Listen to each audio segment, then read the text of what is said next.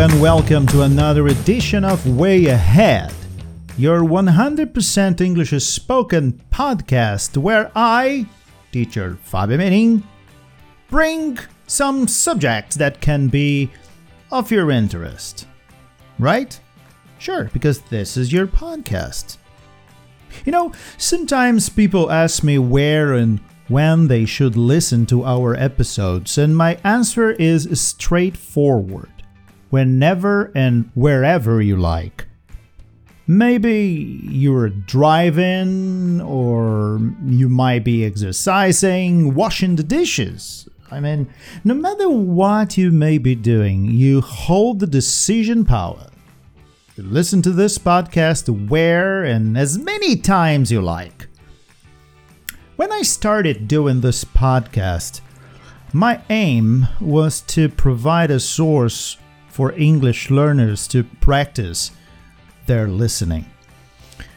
And um, I thought of me back in the 80s when I was in the beginning of my English studies and um, and how hard it was for anyone like me to have access to any English content other than the ones we would get from the cars books and tapes or even CDs.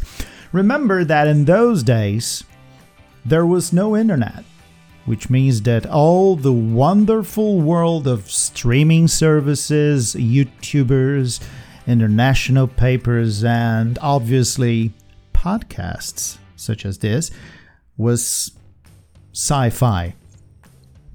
So today, the idea of being just a click away from any source you you want is like magic.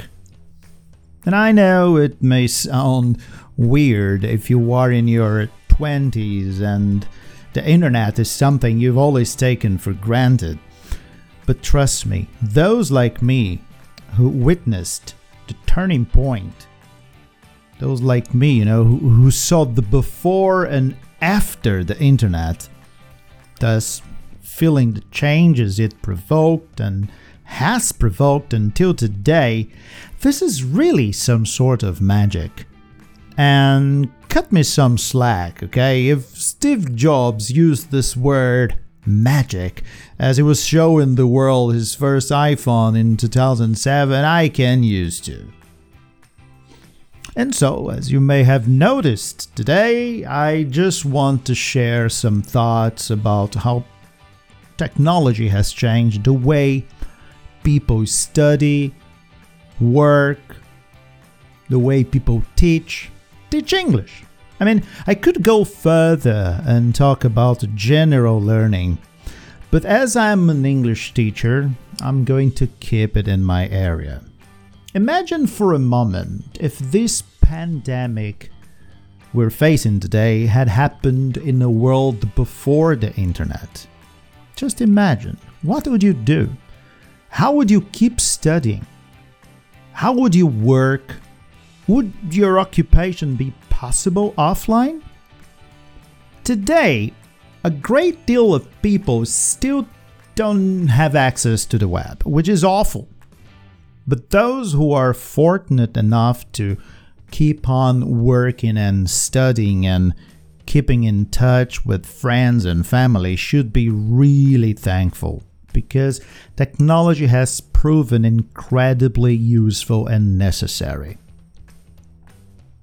And the funny thing is that at the same time, we're so into technology and the latest trends, apps, and online services, we see a rather odd growing market the vinyl records. Yeah, and if you think this comes only from people between 40 years old and 50 years old, like me, you are so wrong. A lot of young people who simply love listening to their favorite songs on vinyl are marching through shops looking for records and turntables.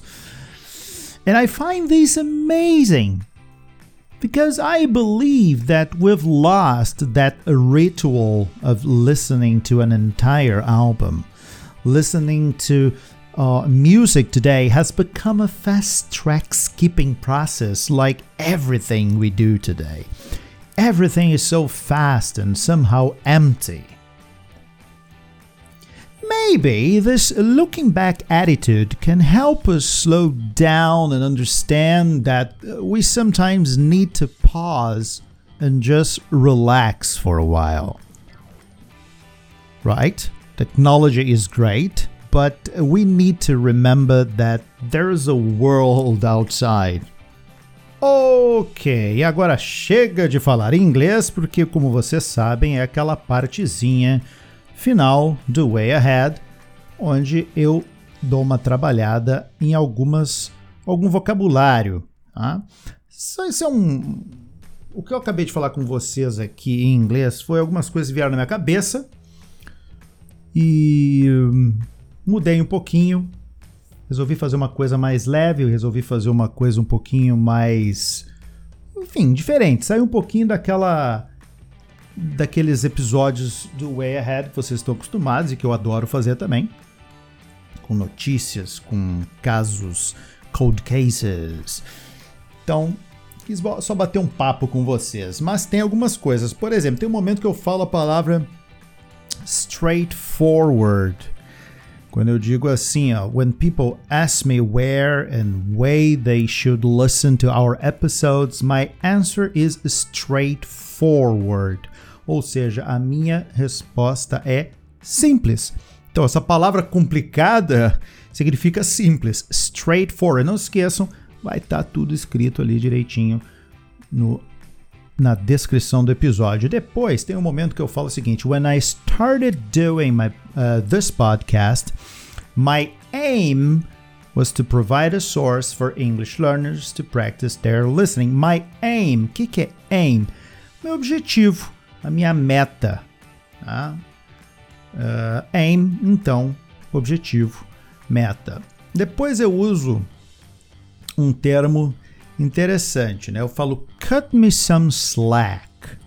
Eu falo cut me some slack. If Steve Jobs used this word, you know, I can use too. Então, cut me some slack significa e me dá um tempo, né? Dá um tempinho, me dá uma como é que a gente poderia achar um relativo em português.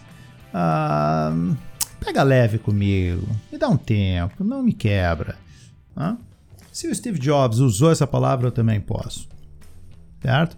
Então acredito que basicamente essas são uh, as palavras que eu creio que possam ter ficado, porque o texto ele é tranquilo, eu falo uma coisa tranquila, é um papo, falo devagarinho. Ouçam de novo, ouçam de novo.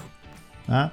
Então, onde eu falo sobre tecnologia e ao mesmo tempo que a gente pode dar uma pausa e a gente pode ficar, voltar um pouquinho para como, como eu faço, né? Ouvindo meus discos. Tá? E claro que a tecnologia ajuda bastante. Aliás, eu vou aproveitar esse link aqui para falar dos roteiros que, que vocês podem inclusive baixar gratuitamente. Eu vou deixar o link aqui na descrição do episódio. Os e-books do English in Brazil têm um roteiro de estudos que é muito legal. Ele vai te falar sobre aplicativos, websites, lugares na web para vocês aprenderem inglês, como fontes legais também para aprender inglês. Então, Baixa, eu vou deixar ali o link, é de graça, é maravilhoso e foram e, e são e-books foram feitos para vocês. Então, viu só como a tecnologia faz com que a gente aprenda cada vez mais e mais e mais e mais?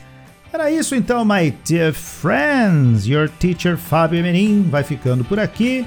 Vocês ficam aí and see you next time.